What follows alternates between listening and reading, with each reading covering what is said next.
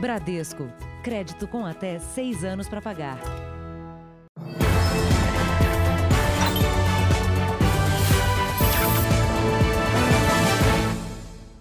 Olá, boa noite. Boa noite.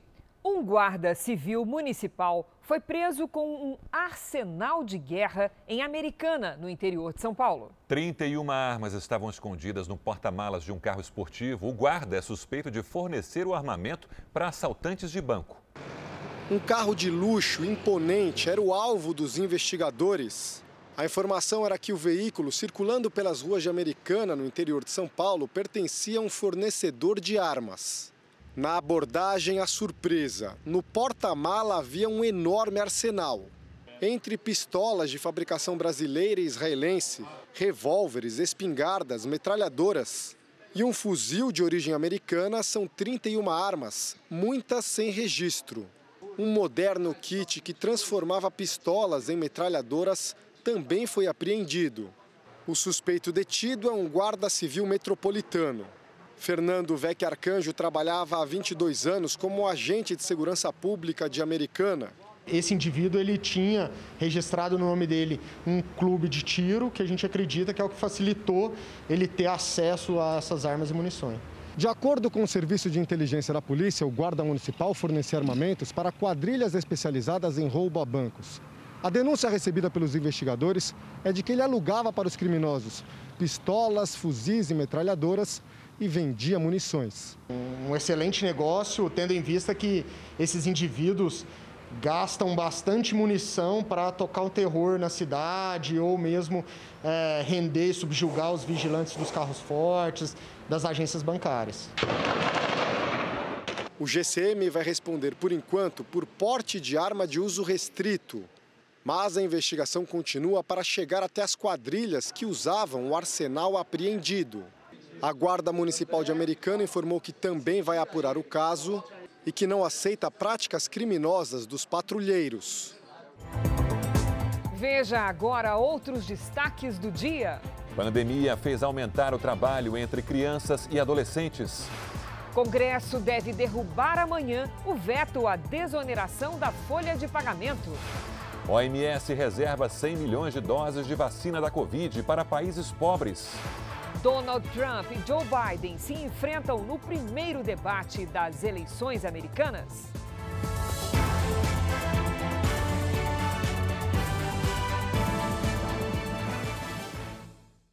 Oferecimento Bradesco. Abra sua conta sem tarifa pelo app.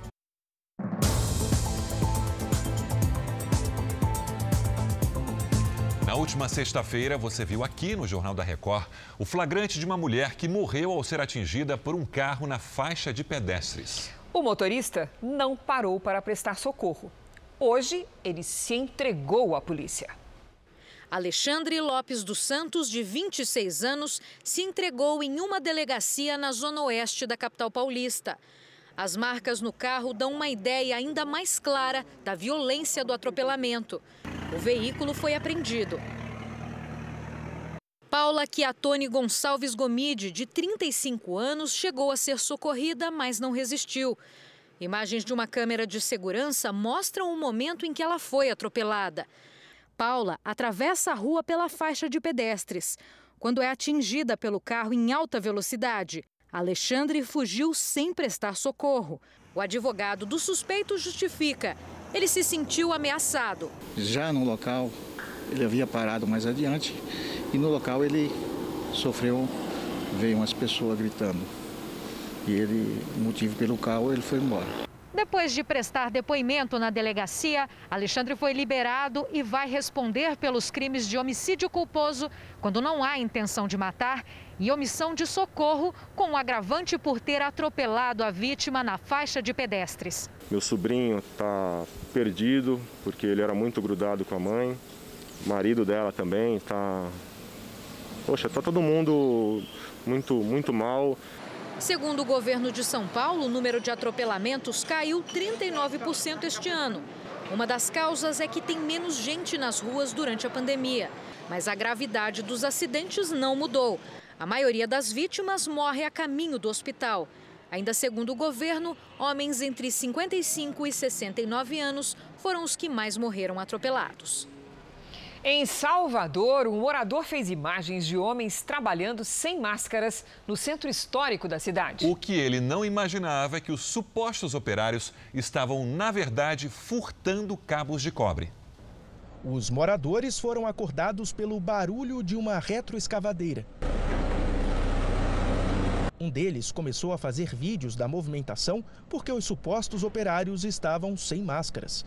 Mas o que o morador nem desconfiava é que tinha registrado um furto ousado no centro histórico de Salvador. Os 20 homens se apresentaram como funcionários de uma empresa contratada pelo Estado para fazer uma obra de revitalização. Os moradores ligaram para a empresa para reclamar do barulho e dos danos ao patrimônio histórico. Mas foi aí que veio a surpresa. Falar, olha, não tem ninguém nosso aí, tem alguma coisa errada. Isso já tinha passado umas duas horas que eles estavam quebrando boa parte da rua. É, é, é, estragaram a tubulação, a água saindo. E aí que a gente entendeu que eram ladrões, que era uma equipe falsa. Foram batendo de porta em porta pedindo para retirar os carros as pessoas notaram alguma coisa diferente, que nunca aconteceu. A substituição dos fios de cobre furtados este ano já deu um prejuízo de 350 mil reais para a Prefeitura de Salvador. Os condutores que são aplicados no circuito de iluminação pública são condutores com espessuras é, significativas. Né? Então, eles são mais pesados. Qualquer pedaço que é retirado do circuito de iluminação pública, ele tem um valor significativo. A polícia investiga o caso, mas até o momento nenhum suspeito foi preso. A prisão de três pessoas no Rio Grande do Sul mostra que ainda está ativo um esquema de contrabando de munição pesada do Paraguai para o Brasil. Os suspeitos forneciam projéteis de uso restrito para facções de São Paulo e do Rio de Janeiro. A operação ocorreu em Novo Hamburgo, na região metropolitana de Porto Alegre. Segundo a Polícia Federal, os presos faziam parte de um grupo de tráfico internacional de munição de diferentes calibres, todos restritos e de alto poder ofensivo. A investigação é um desdobramento de duas grandes operações, em São Paulo e no Rio de Janeiro, em 2016 e 2017. Na época, 22 mil projéteis foram apreendidos. A Polícia Federal vinha rastreando a origem da carga. As investigações apontaram para um casal de Novo Hamburgo preso preventivamente na operação. De acordo com a PF, não só a munição, como também drogas eram adquiridas no Paraguai e depois distribuídas pelo país. A partir de, dessa, dessas apreensões, a gente chegou no casal que reside no, em, em Novo Hamburgo e que tem alguns contatos no, no Paraguai. E a partir daí a gente verificou que eles também estavam remetendo, uh, além dos carregamentos de munições, também carregamentos de drogas. Possivelmente essas drogas vinham do Paraguai e entravam no território nacional. Em 2018, um carregamento de cocaína atribuído aos investigados foi apreendido no Chuí, na fronteira com o Uruguai. O motorista do carro, ao ver uma barreira policial na estrada, fugiu e deixou o veículo para trás. O homem já havia sido preso na operação de 2017, no Rio de Janeiro, com carregamento de projéteis. O suspeito foi preso novamente hoje. Em Belfort Roxo, na Baixada Fluminense, um menino foi atingido por um poste de concreto enquanto assistia a uma partida de futebol na rua. Os postes seriam usados em uma obra de revitalização da prefeitura. A criança não resistiu aos ferimentos. A indignação tomou conta dos pais de Samuel Vitor, de 7 anos. Meu filho, pelo amor, não quero acreditar, eu quero levar ele para casa. Uma criança alegre que se divertia com coisas simples como um banho na rua em um dia de sol. Uma criança ótima. Ó, para você ver, todo mundo gostava muito. Samuel era fã de futebol, tinha o sonho de se tornar um jogador profissional e não conseguiu entrar em campo pela última vez. O menino assistia à partida do irmão mais velho e esperava ansioso a vez de jogar quando o acidente aconteceu.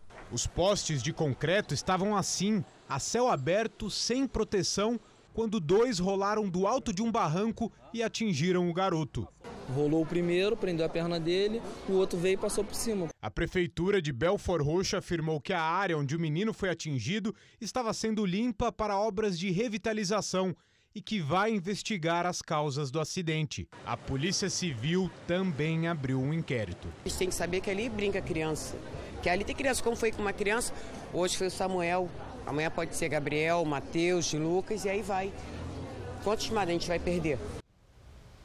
Vamos agora aos números de hoje da pandemia de coronavírus do Brasil. Segundo o Ministério da Saúde, o país tem 4 milhões 777 mil 522 casos de Covid-19.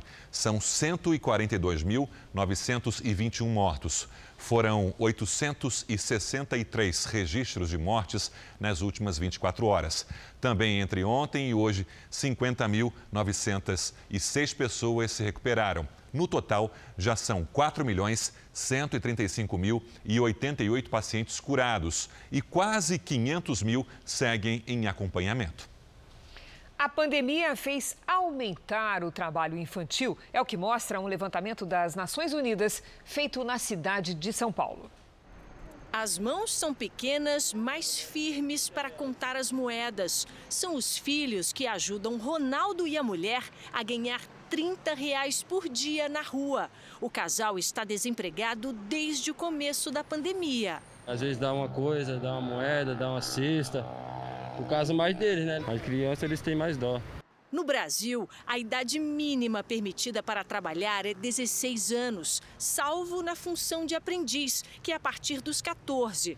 Os sobrinhos desta diarista abordam os motoristas enquanto ela prepara os kits de doces. Sem serviço desde abril, ela conta que foi a única solução que encontrou para garantir a renda da família. A gente está ganhando pão de cada dia que fazendo essa, vendendo essas balas aqui cresceu o número de crianças e adolescentes que passaram a trabalhar durante a pandemia. Um levantamento feito entre maio e julho deste ano revelou que o trabalho infantil teve um aumento de 26% em São Paulo.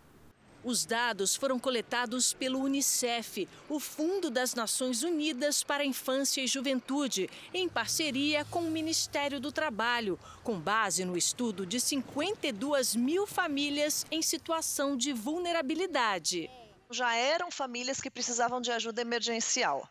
E o que a gente observa no levantamento é que muitas famílias ou tiveram redução da renda, porque eh, tiveram o salário diminuído, ou porque dependiam de trabalhos já informais e que aí tiveram a geração da renda em si impactada pela pandemia.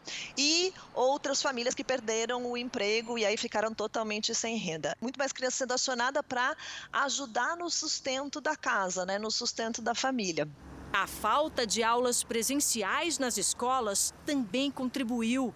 Sem o ambiente seguro e propício ao desenvolvimento, as crianças se arriscam nas ruas. E, segundo esta especialista, o problema pode estar longe de ter uma solução crianças e adolescentes não vão mais voltar, muitos não vão mais voltar para a escola, né? Depois desse tempo todo fora da escola, eles não vão mais voltar. E a gente teme que realmente que eles migrem para o trabalho infantil para auxiliar na sobrevivência de suas famílias.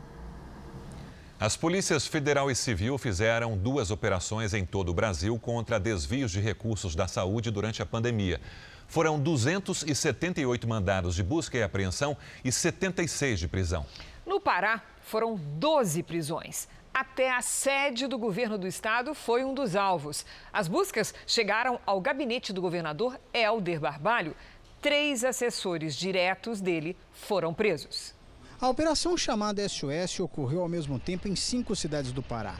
41 mandados de busca foram cumpridos. A Polícia Federal foi ao Palácio dos Despachos e fez buscas até no gabinete do governador Helder Barbalho, do MDB.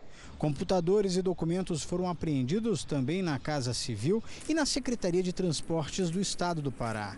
A Justiça mandou prender 12 pessoas. Entre os presos estão o ex-chefe da Casa Civil do governador e atual secretário de Desenvolvimento Econômico, Mineração e Energia, Parcifal de Jesus Pontes, o secretário de Transportes, Antônio de Pádua, e Leonardo Maia Nascimento, um assessor do gabinete do governador.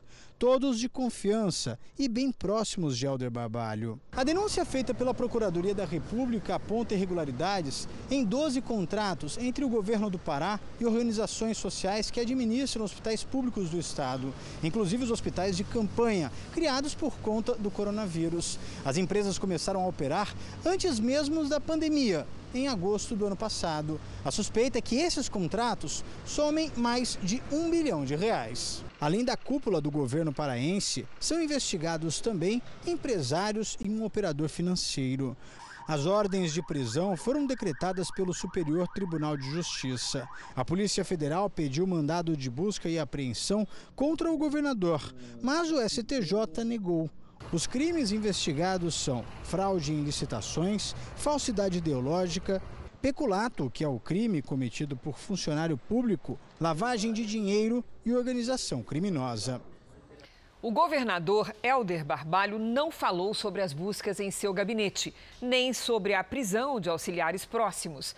O governo do Pará disse que apoia qualquer investigação que busque a proteção dos recursos públicos. Não foram localizadas as defesas do ex-chefe da Casa Civil, Parcifal de Jesus Pontes, do secretário de Transportes, Antônio de Pádua, e do assessor do gabinete do governador, Leonardo Maia Nascimento. Em outra operação, também sobre supostos desvios na área da saúde, o prejuízo estimado é em um bilhão de reais. Ela aconteceu em cinco estados. Em São Paulo, o chefe de gabinete Wilson Pedro da Silva foi exonerado no final da tarde. Ele trabalhava com o vereador Eliseu Gabriel, do PSB, e é suspeito de participar de um esquema que desviava dinheiro público. A polícia também esteve na sede da Secretaria Estadual de Saúde de São Paulo, onde uma médica e uma advogada também são investigadas. As buscas também aconteceram em dois hospitais da região metropolitana da capital paulista. Após a operação, o governo de São Paulo pediu um pente fino na pasta para apurar irregularidades. No interior de São Paulo, um vereador de Agudos foi preso. As investigações começaram há dois anos na região de Araçatuba. Além de São Paulo, também foram feitas prisões, buscas e apreensões no Paraná, Pará, em Minas Gerais e Mato Grosso do Sul. Segundo o Ministério Público Paulista, o esquema envolvia uma organização social que administra hospitais e clínicas em várias cidades do país. Os donos são suspeitos de pagar propina a agentes públicos para conseguir os contratos, que, em geral, são superfaturados. O prejuízo estimado é de mais de um bilhão de reais. No Paraná, os policiais encontraram 24 mil reais em dinheiro vivo. A investigação usou escutas telefônicas, imagens de câmeras de segurança e a quebra de sigilo fiscal e bancário. A Secretaria de Estado da Saúde de São Paulo afirmou que está colaborando com a polícia e o Ministério Público nas investigações e repudia qualquer conduta que viole a lei.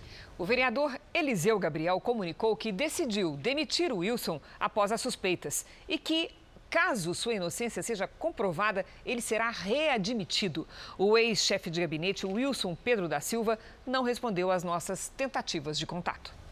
Dois brasileiros foram presos em Lisboa suspeitos de liderar uma quadrilha que falsificava diversos tipos de documentos na Europa. A polícia apreendeu carimbos oficiais, computadores, impressoras, além de 150 documentos falsos. A investigação começou há dois anos e teve a participação da Europol, da Interpol e do Serviço de Estrangeiros e Fronteiras de Portugal. A diretora da instituição explica que as autoridades chegaram até os suspeitos por causa da movimentação financeira na Dark Web, uma rede de internet que não pode ser acessada por meios convencionais e é utilizada por criminosos. Esta rede, agora desmantelada, viajava por diversos países europeus e América do Sul e movimentava significativas quantias de dinheiro sob a forma de criptomoedas, o que lhe permitia, além do avultuado lucro, obter tecnologia de ponta para a elaboração de milhares de documentos falsos de elevada qualidade. Segundo as autoridades, dois brasileiros com documentos falsos portugueses são apontados como líderes do grupo. O casal que morava no Reino Unido se mudou no ano passado para Portugal e foi preso aqui em Lisboa durante a operação.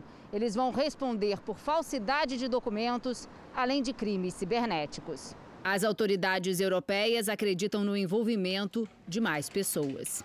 É, foi fácil perceber que estes cidadãos tinham um papel de muito e grande relevo nesta, uh, nesta rede, nesta, uh, nesta organização. Esta rede não atua só em Portugal, tinha aqui um laboratório, mas poderão ter outros tipos de, de, de, de ligações e outros tipos de, de atuação noutros países.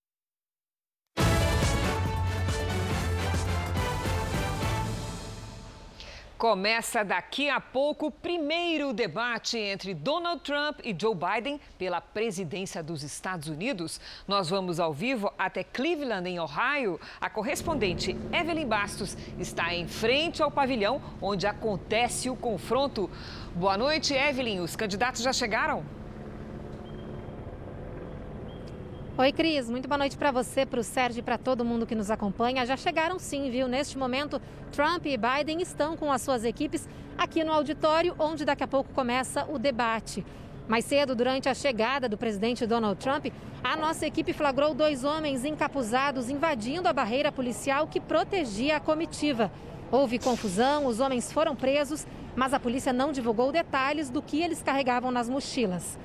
Os agentes neutralizaram rapidamente o perigo, isso porque a segurança está reforçada em toda a região, como a gente vê agora na reportagem. Agentes do FBI e do Serviço Secreto acompanham cada movimento. Uma grande operação de segurança foi estabelecida para a chegada dos candidatos no começo da tarde. No auditório, mais precauções, dessa vez por causa do coronavírus. O espaço terá regras rígidas de higiene e plateia reduzida. Trump e Biden ficarão cara a cara durante 90 minutos, sem intervalo. Os candidatos vão discutir assuntos polêmicos, como os protestos violentos que tomaram conta do país, a garantia de que as eleições não serão fraudadas e a pandemia. Além disso, cada candidato diz esperar sofrer ataques pessoais do adversário. Esse é o primeiro de uma série de três debates nas próximas cinco semanas. Para este americano, o desempenho dos candidatos será decisivo para a escolha do voto. O debate começa às 10 da noite e terá transmissão ao vivo e com tradução simultânea pela Record News. O conflito entre separatistas armênios e as forças do Azerbaijão já deixou cerca de 100 mortos em três dias. O Conselho de Segurança da ONU convocou uma reunião de urgência para tratar da violência na região, que é rica em petróleo. Os confrontos violentos entre as duas ex-repúblicas soviéticas acontecem há décadas, mas se intensificaram nos últimos dias. A disputa é pelo território de Nagorno-Karabakh. Ele faz parte do Azerbaijão, mas é controlado por separatistas armênios desde a década de 1990, depois de um cessar-fogo. Para acabar com a escalada da violência, o Conselho de Segurança da ONU convocou uma reunião de urgência a portas fechadas. A região é de importância mundial, já que por ali são transportados gás e petróleo que abastecem diversos diversos países. Ainda nesta edição, festa barulhenta na casa do ex-jogador Adriano vira caso de polícia no Rio.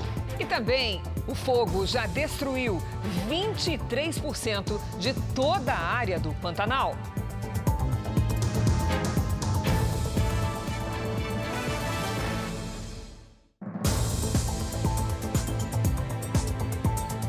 O governo tenta evitar a sessão do Congresso marcada para amanhã, que deve derrubar o veto à prorrogação da desoneração da folha de pagamentos das empresas. A maioria dos deputados e senadores diz que a derrubada do veto pode evitar a demissão de milhões de trabalhadores. O dia foi de intensa negociação no Congresso. O líder do governo, o senador Eduardo Gomes, foi quem tentou construir uma saída para evitar a derrubada do veto na sessão prevista para amanhã. O presidente do Senado afirmou que existe uma proposta do governo para desonerar a folha de mais setores da economia até o fim de 2022. Meu desejo é que a gente faça a sessão do Congresso amanhã.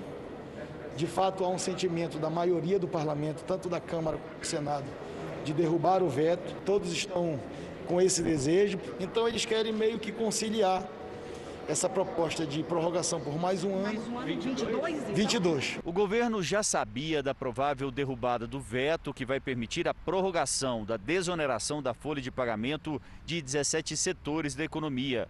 São empresas que empregam mais de 6 milhões de pessoas. Diante disso, o Palácio Planalto decidiu mudar o posicionamento e apoiar a manutenção do benefício.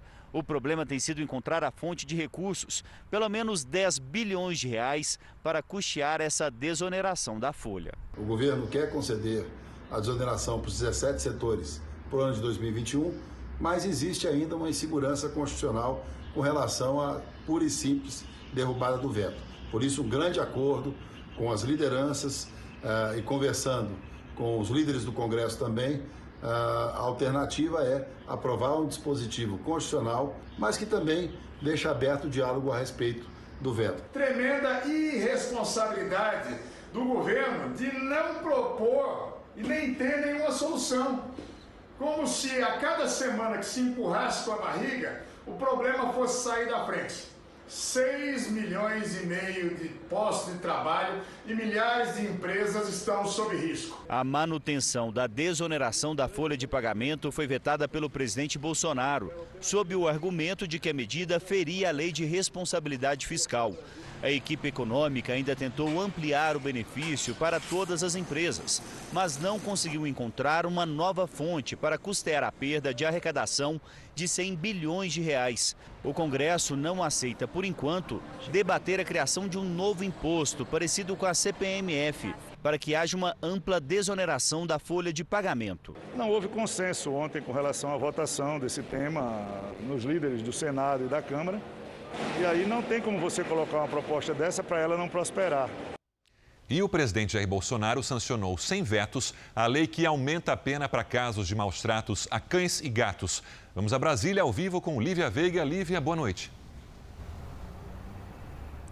Oi, Sérgio, boa noite. A pena para quem maltrata cães e gatos era considerada branda, de apenas três meses a um ano de reclusão. Agora, quem praticar abusos, maus tratos ou violência contra estes animais pode ficar preso de 2 a 5 anos. E a pena é aumentada em até um terço se o crime levar à morte do animal.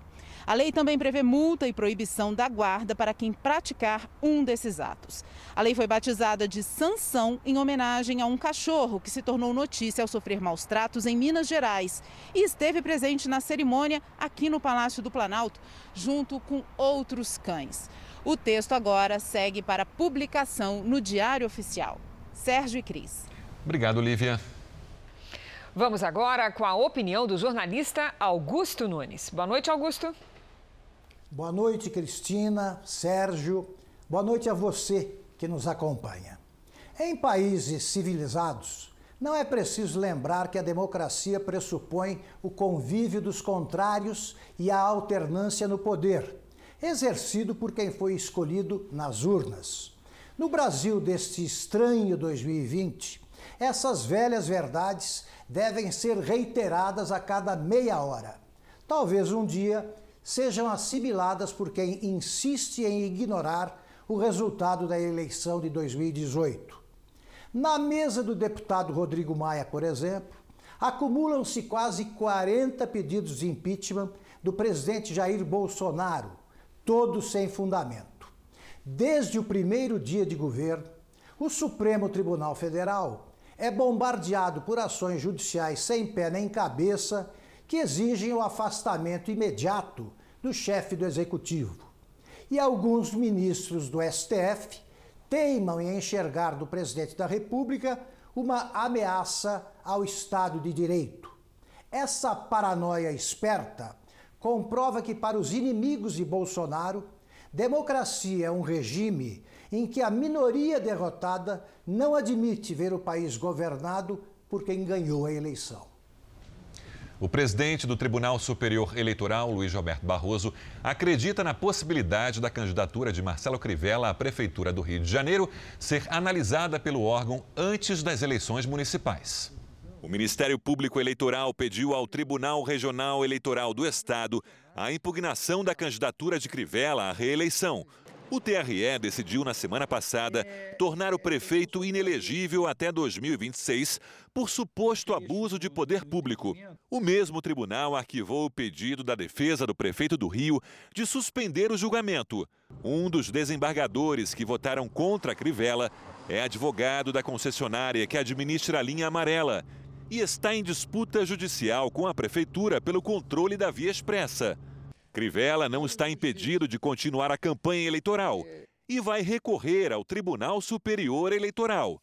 O presidente do TSE, Luiz Roberto Barroso, disse à Record TV que o caso ainda está no Tribunal Regional Eleitoral do Rio.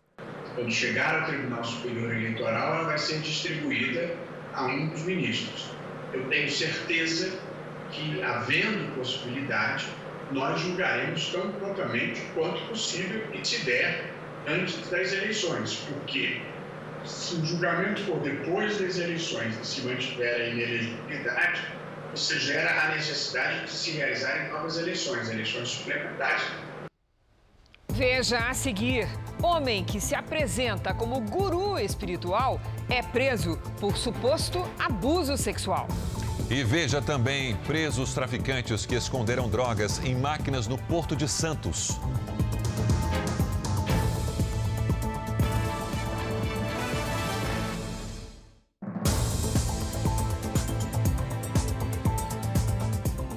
Força-Tarefa da Lava Jato em São Paulo denunciou cinco suspeitos de lavar dinheiro desviado de obras viárias no estado. Entre os denunciados pelo Ministério Público Federal estão Paulo Vieira de Souza e Mário Rodrigues Júnior, ex-diretores da Dersa, empresa controlada pelo governo paulista. Eles são investigados pelo suposto recebimento de 10 milhões e 800 mil dólares em propina, mais de 60 milhões de reais em valores de hoje. O dinheiro teria sido desviado entre 2005 e 2009, durante os governos José Serra e Geraldo Alckmin. Os dois ex-governadores não são alvos da denúncia. De acordo com as investigações da Lava Jato, o grupo teria fraudado licitações, formado cartel e superfaturado obras. A defesa de Paulo Vieira de Souza só vai se manifestar nos autos do processo. Os advogados de Mário Rodrigues disseram ter convicção de que a denúncia será arquivada, já que a acusação é infundada. A Dersa informou que a atual gestão da empresa apoia qualquer investigação. O filho da deputada federal Flor de Lis, Flávio dos Santos Rodrigues, acusado do assassinato do pastor Anderson do Carmo, voltou atrás e negou durante interrogatório ser o autor do crime. Durante a audiência virtual, Flávio disse que estava no local errado e na hora errada, que não matou o pastor Anderson, que não comprou nenhuma arma e não participou de nenhum crime. Ele alegou ser vítima de tudo o que aconteceu. Questionado por que então confessou o crime durante as investigações, Flávio disse que foi torturado pela polícia durante uma semana no departamento de homicídios e não sabe por que os advogados não denunciaram a suposta tortura. A Polícia Civil não se posicionou sobre a denúncia. A polícia de São Paulo tenta descobrir o que levou à morte um casal encontrado dentro de casa com as filhas vivas. Não havia sinal de violência. A principal suspeita é envenenamento. A polícia acredita que o casal estava morto dentro desta casa havia pelo menos dois dias. Yara e Jefferson estavam juntos há cinco anos e eram pais de uma menina de dois anos. A filha mais velha, de seis anos, era de um relacionamento anterior de Yara. Ninguém na vizinhança ouviu discussão. Nunca vi falar que discutiu, não. Não vi nem reclamação aqui dele. O casal morava nos fundos da casa, que pertence aos pais de Jefferson. A família tinha viajado e, quando retornou de madrugada, encontrou o casal morto. O corpo de Yara estava no quarto, sobre a cama. O de Jefferson na sala, num colchão onde ele costumava assistir TV. Nenhum sinal de violência, nada revirado e a porta da casa trancada por dentro. O tio paterno das meninas contou à polícia que encontrou as crianças na varanda, enroladas num tapete. A polícia suspeita que as mortes foram por envenenamento. Na mesa da cozinha, os policiais encontraram uma garrafa plástica com um gargalo cortado. Nela, havia um líquido praticamente incolor que ainda não foi identificado. Um dos parentes disse que ouviu da menina de seis anos que o casal havia bebido um remédio e que ninguém tinha entrado na casa. A menina deve ser ouvida nos próximos dias com o apoio de psicólogos. A polícia trabalha basicamente com duas hipóteses: ou de duplo homicídio ou homicídio seguido de suicídio. A garrafa foi levada por peritos e vai passar por análise no Instituto de Criminalística. Na delegacia, uma testemunha contou que o casal costumava brigar e que Yara já havia manifestado o desejo de sair de casa. Outras pessoas serão ouvidas pela polícia. Só quando nós tivermos todos esses depoimentos e formarmos a nossa convicção jurídica é que nós podemos afirmar as razões do crime. Pesquisas realizadas durante a pandemia apontam que o feminicídio cresceu no período de isolamento, ao mesmo tempo em que as medidas de proteção às mulheres diminuíram. Em São Paulo, dois assassinatos com poucas horas de diferença fizeram aumentar as estatísticas de feminicídio. Uma câmera de segurança registrou o crime. Ângela da Luz, de 31 anos, foi morta dentro do carro, em Salto, interior de São Paulo. O assassino, Claudemir Pereira, 46 anos, fugiu do local e minutos depois atirou também na ex-mulher, Adriana Correia, de 45 anos. Ela está internada. Perseguido pela polícia, o assassino se matou. Testemunhas contaram que Ângela morreu porque teria incentivado a amiga Adriana a separar do marido. Em Embu das Artes, também na Grande São Paulo, o vigilante Natalino Silva Santos foi preso em flagrante depois de matar a ex-esposa, Liliane Santos. Segundo a polícia, ele usou a arma de trabalho para cometer o crime. Pesquisas feitas pelo Fórum Brasileiro de Segurança Pública apontam que, durante a pandemia, os feminicídios cresceram 2,2% no país, em relação ao mesmo período do ano passado. Ao mesmo tempo, houve uma redução na concessão de medidas protetivas às vítimas de violência doméstica. Já existe uma dificuldade muito grande em períodos normais da mulher acessar esse tipo de órgão, seja por sentimento de culpa ou por sentimento de vergonha. E durante esse período, com uma convivência mais próxima do seu agressor, e aí que impõe uma série de regras, medo, restrição para que essa mulher possa fazer a denúncia, isso foi se dificultando. Os pesquisadores acreditam que, com os agressores o tempo todo dentro de casa, muitas mulheres tiveram medo de denunciar, o que levou à subnotificação dos casos. Tudo isso foi contribuindo para que as denúncias fossem caindo e caíram drasticamente, não só no Brasil, mas em diversos países, né? Itália, Espanha, Bélgica, Estados Unidos, China viveram a mesma situação. Então, uma situação que não é só do Brasil, né? Uma situação que foi mundialmente constatada. Agora, você pode denunciar não apenas pelo telefone, né, pelo 190, mas você pode, por exemplo, através dos aplicativos que o governo federal disponibilizou. O ex-jogador Adriano foi denunciado por perturbação do sossego. As festas barulhentas promovidas na casa dele viraram processo na justiça. De imperador do futebol a anfitrião de festas animadas. Com direito a grupo de pagode, o ex-jogador Adriano festejou na mansão onde vive no Rio de Janeiro. A música ao vivo embalou convidados famosos problema é que as baladas de Adriano não têm dia para começar e nem hora para acabar. No condomínio, o barulho é conhecido, uma dor de cabeça para os vizinhos. Desde junho do ano passado, o livro de reclamações coleciona relatos de moradores incomodados com tantas festas. Por telefone, um deles desabafou. De manhã, de tarde, de noite, de madrugada, isso aí não faz diferença para eles. O condomínio, ele acaba expedindo multas, 200, 300 reais, ele paga e continua a festa. Mas as festas podem estar com os dias contados.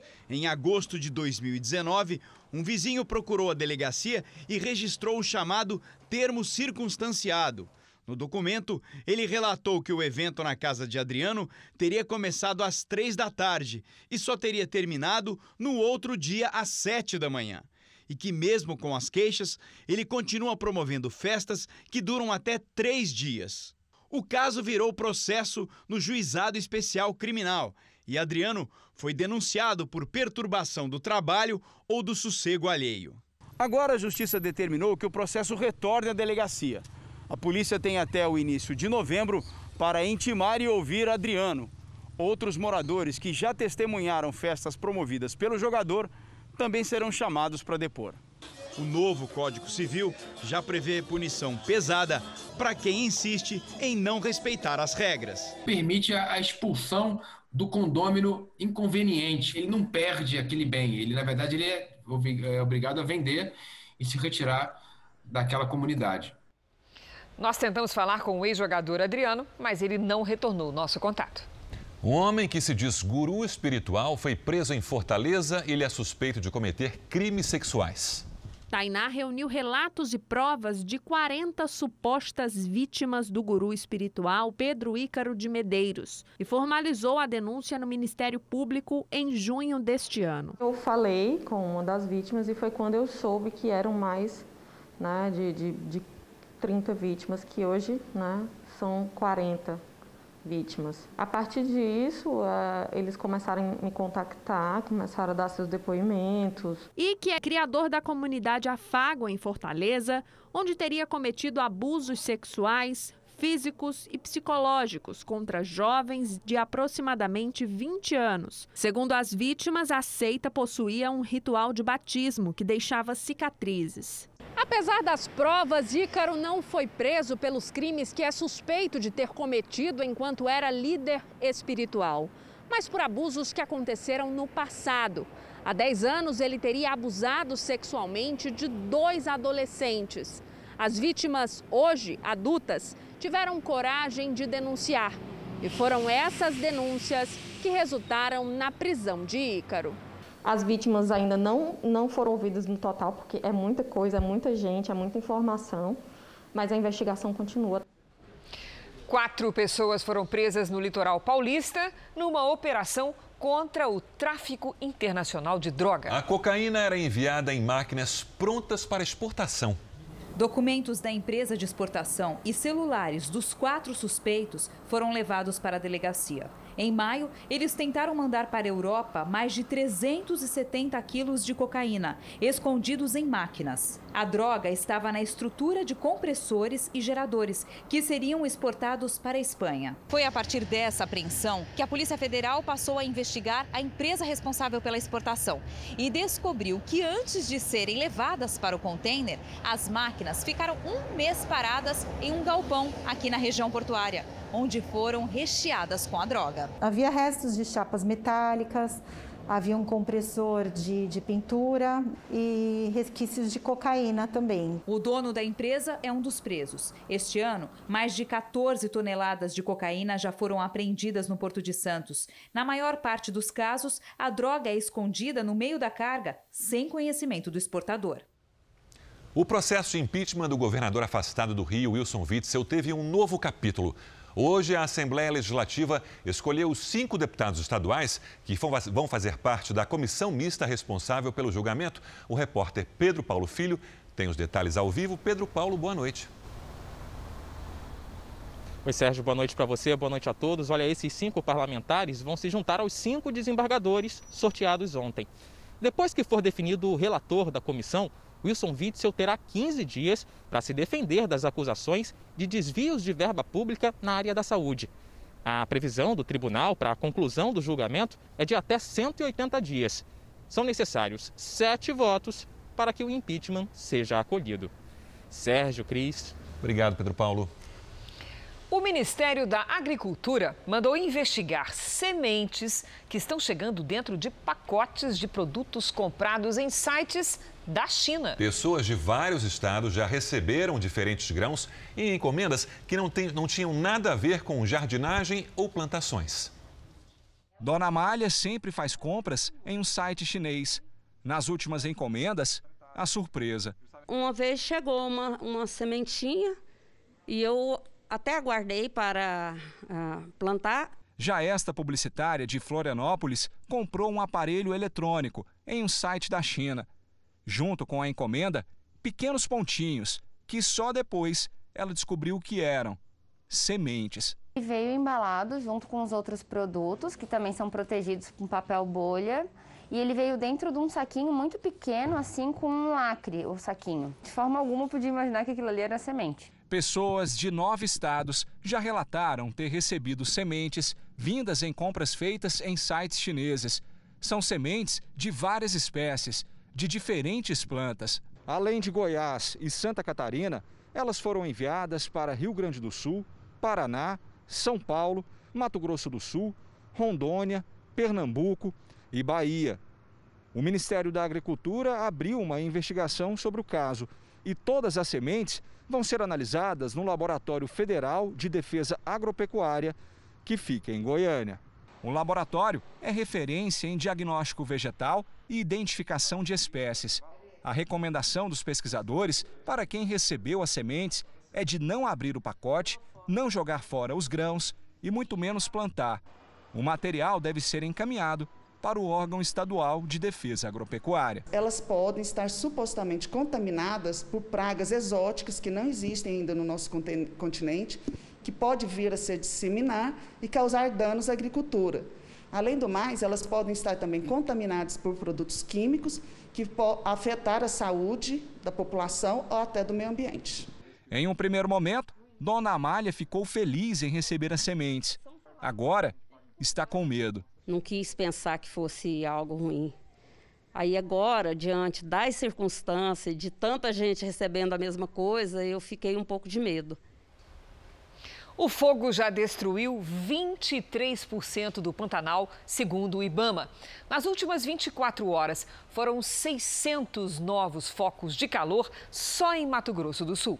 Fim de tarde, a equipe segue para mais uma missão de combate. Deslocamento pela mata, até acessar o ponto de controle aqui na Serra do Amolar. 10 km de trilha para a gente começar os combates da noite. À noite, o cenário visto é esse. Há uma semana, o fogo consome a Serra do Amolar em Corumbá. Outra equipe precisa abrir caminho em meio à vegetação seca no Morro do Azeite. Área também atingida pelas queimadas. Em 24 horas, foram identificados 600 novos focos de calor. Ainda na madrugada, chegou o reforço de homens do Ibama. Outra tropa chegou a Campo Grande na manhã desta terça-feira. Dados atualizados hoje pelo IBAMA apontam que o Pantanal já teve este ano mais de 3 milhões e 400 mil hectares atingidos pelas queimadas nos estados de Mato Grosso do Sul e Mato Grosso. Área equivalente a 11 vezes o tamanho das cidades de São Paulo e Rio de Janeiro juntas. Hoje choveu em algumas áreas do Pantanal de Mato Grosso mas não foi o suficiente para aliviar o trabalho das frentes de combate às queimadas na região. A Justiça do Rio de Janeiro suspendeu de maneira provisória duas decisões do Conselho Nacional do Meio Ambiente que flexibilizavam a proteção de áreas de mangues e restingas. A decisão da 23ª Vara Federal do Estado cita risco de danos irrecuperáveis ao meio ambiente. Centro-Oeste, 40 graus. No interior de Mato Grosso, os termômetros bateram os 44 graus. Goiânia repetiu o recorde histórico de temperatura 39,8 graus. Vamos conversar com a Lidiane Sayuri. Lidia, o que é que tem provocado essa onda de calor? A movimentação dos ventos bem lá em cima, no alto da atmosfera, viu, Cris? Boa noite para você, para todo mundo que nos acompanha. Bem lá em cima, os ventos giram no sentido anti-horário e eles agem como uma espécie de ventilador que joga o ar em direção à superfície e impede a formação de nuvens no interior do Brasil. Com a umidade muito baixa, em torno de 10%, a temperatura sobe com facilidade. Por enquanto, nada de chuva, do Paraná até o Rio Grande do Norte. Uma nova frente fria provoca temporais apenas no Rio Grande do Sul e em Santa Catarina. De Rondônia até o Pará, tudo igual, pancadas e sol. Em Curitiba, amanhã, máxima de 33 graus. Em Campo Grande e em Palmas faz até 40. Em Belo Horizonte, 32 e em Fortaleza, 34 graus. A Defesa Civil de São Paulo alerta para fortes ondas de calor. Até sábado, temperaturas entre 35 e 40 graus na área laranja e acima dos 40 na parte vermelha. Entre as cidades mais quentes, Ribeirão Preto, São José do Rio Preto e Bauru. Nas capitais Fluminense e Paulista, quinta-feira será o dia mais quente da semana. Amanhã, ainda, quarta-feira, faz 30 graus no Rio de Janeiro 35 em São Paulo. Em Brasília, até 32 e Goiânia pode repetir a marca de hoje, com 39 graus. Calor geral. E ainda estamos na primavera. Sim. Obrigada, Lid. Foi divulgado hoje um novo Atlas do Desenvolvimento Humano no Brasil. O estudo mostra que os desafios que o país ainda tem que enfrentar para acabar com a pobreza e a discriminação. Um país injusto e desigual. A constatação vem do Atlas do Desenvolvimento Humano.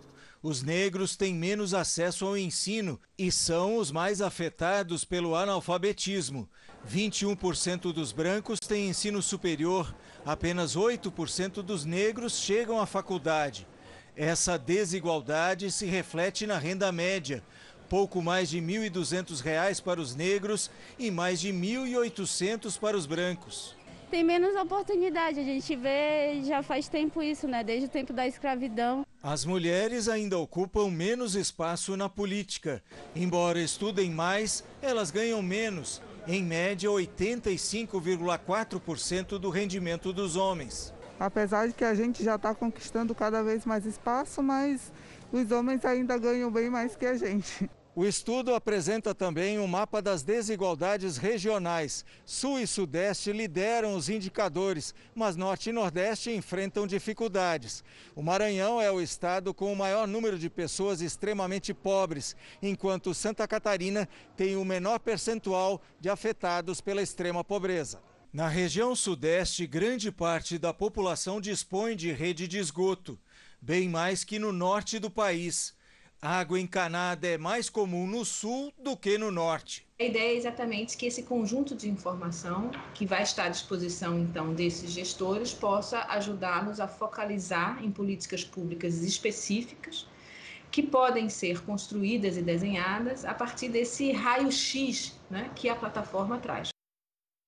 Os rendimentos das pessoas mais pobres no Brasil aumentaram, segundo uma pesquisa, 132% com o auxílio emergencial durante o mês de agosto. Mas o presidente Jair Bolsonaro disse hoje que a ajuda não é para sempre.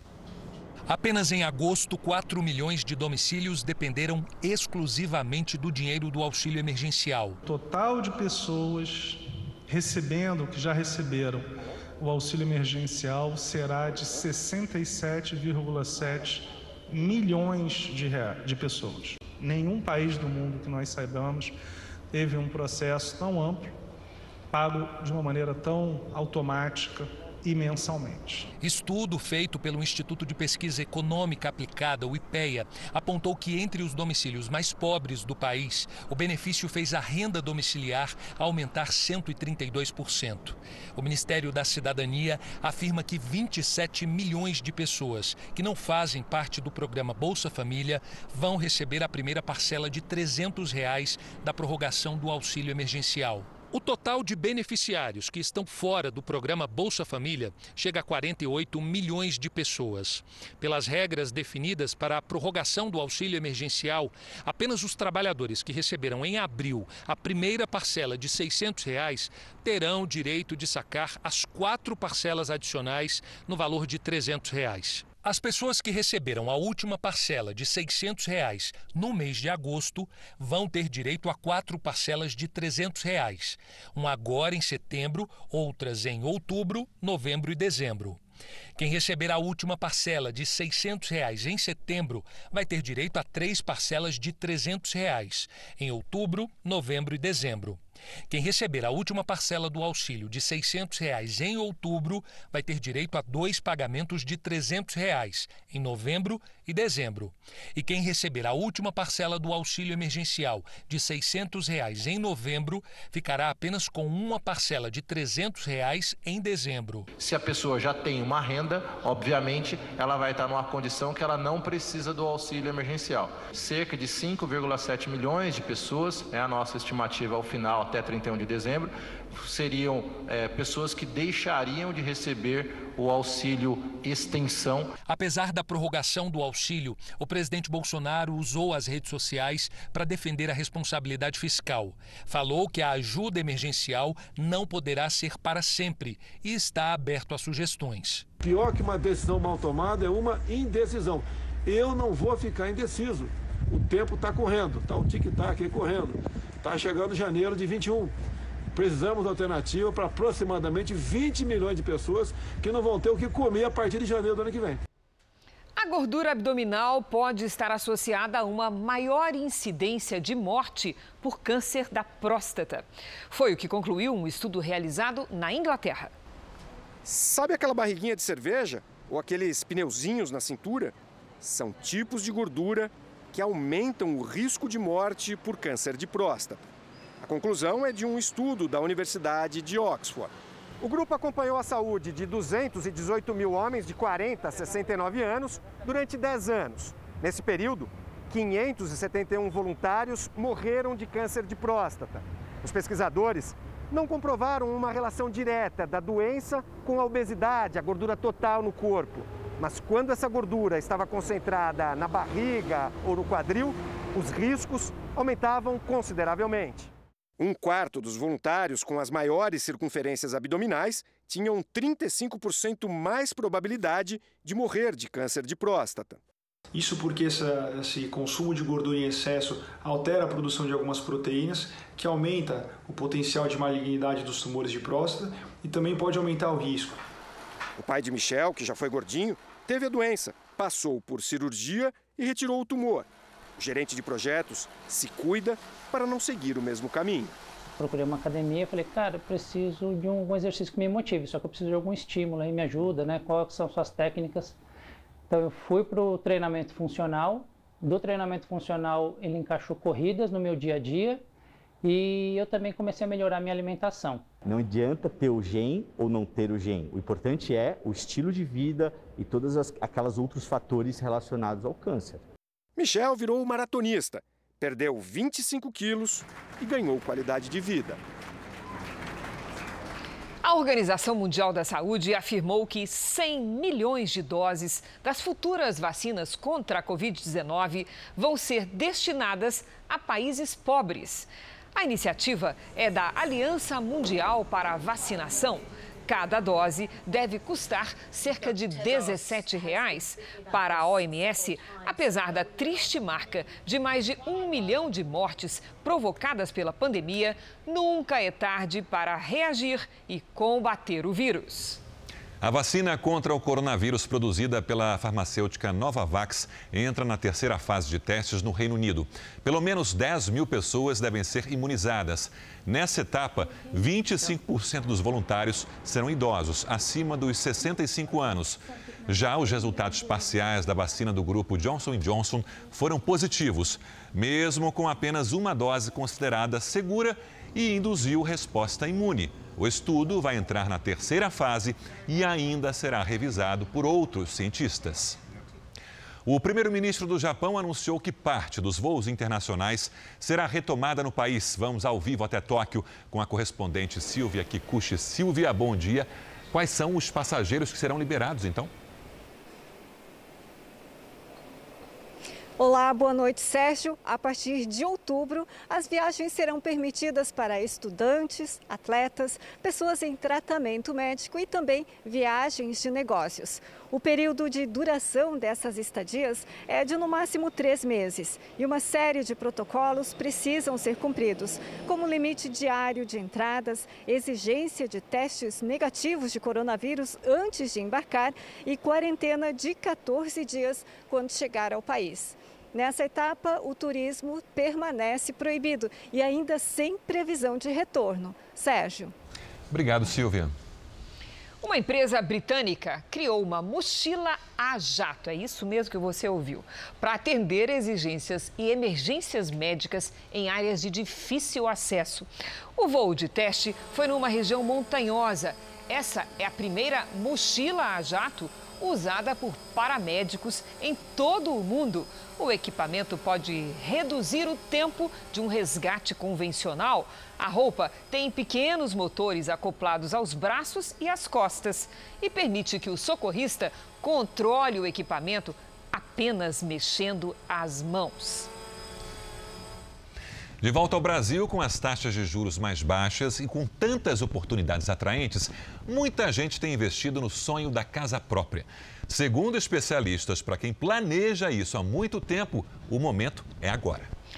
Aponte a câmera do seu celular para o nosso QR Code e veja cinco dicas para adquirir um imóvel com segurança. Quando conheceu o apartamento decorado num condomínio novo, o Jorge teve certeza brilhou o olho, né? Eu vi a questão da divisão layout da planta, o terraço, e é exatamente o que eu estava buscando, o que eu estava procurando. Já fazia três anos que ele se preparava para comprar o primeiro imóvel e o momento certo chegou. Eu vi que seria uma excelente oportunidade de negócio, né? No mesmo empreendimento, foram vendidos outros sete apartamentos só nesse mês. Um alívio depois que a construtora, lá no início da pandemia, chegou a ter devolução de imóveis de clientes que desistiram do negócio. Os clientes estão aproveitando essa oportunidade do mercado, né? que é a taxa de juros baixa, é um, bem a localização, né? que hoje todo mundo quer morar perto do metrô, todo mundo está optando pelo financiamento, todo mundo saindo do aluguel. A retomada nas vendas está sendo até mais acelerada do que o setor previa. Aqui em São Paulo, por exemplo, em agosto foram negociados mais de 6.300 imóveis novos. Além de ser o melhor resultado neste ano, foi também o maior volume em um mês de agosto desde 2004. O principal fator para esse aquecimento do mercado é a queda na taxa de juros, que nunca foi tão baixa no país. Em agosto, os bancos registraram um aumento de 4,5% nos empréstimos concedidos em geral. Considerando só o crédito imobiliário, a alta foi maior, 11% foram quase 13 bilhões de reais em novos contratos, volume 76% maior do que no mesmo mês do ano passado. Além dos preços estarem estagnados há um bom tempo já, é, as condições de crédito estão melhores que nunca, então sim, é um bom, ótimo momento para a compra de um imóvel.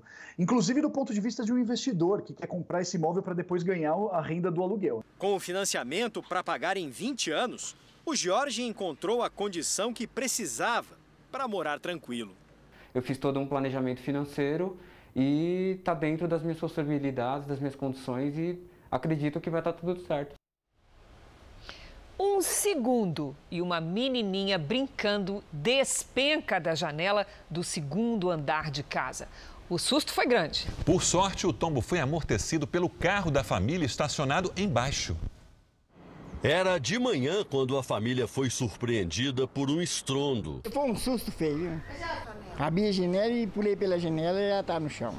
Sara, a caçula de dois anos, estava caída no chão. Corri lá, peguei ela, ela já estava mole. Ela só chorava. A criança despencou do segundo andar deste sobrado. Na versão dos parentes, a menina brincava com a irmã de 22 anos. As duas estavam no quarto, onde há uma cama embaixo da janela. O tio dela saiu para trabalhar de caminhão. E ela costuma ir na janela olhar com a mãe dela. E eu fui no meu guarda-roupa pegar alguma coisa. Quando eu virei, eu já vi ela com a. ela já caindo. Foi uma queda de aproximadamente 4 metros. A criança foi levada para o hospital e os médicos ficaram surpresos com o resultado dos exames. A menina sofreu apenas alguns arranhões. A família acredita que o impacto da queda foi amortecido pelo carro do pai da menina que estava embaixo da janela. O que amorteceu foi o carro, porque o médico falou que se não fosse o carro, nossa mãe, se fosse o carro, eu acho que ela não estaria aqui hoje não. Sara segue no hospital em observação. Os parentes fizeram uma visita virtual e contaram que a janela vai ganhar uma tela de proteção para não haver mais sustos como esse. Já era para ter colocado antes. Então isso é uma prova que a gente tem que agir antes, né? mais segura.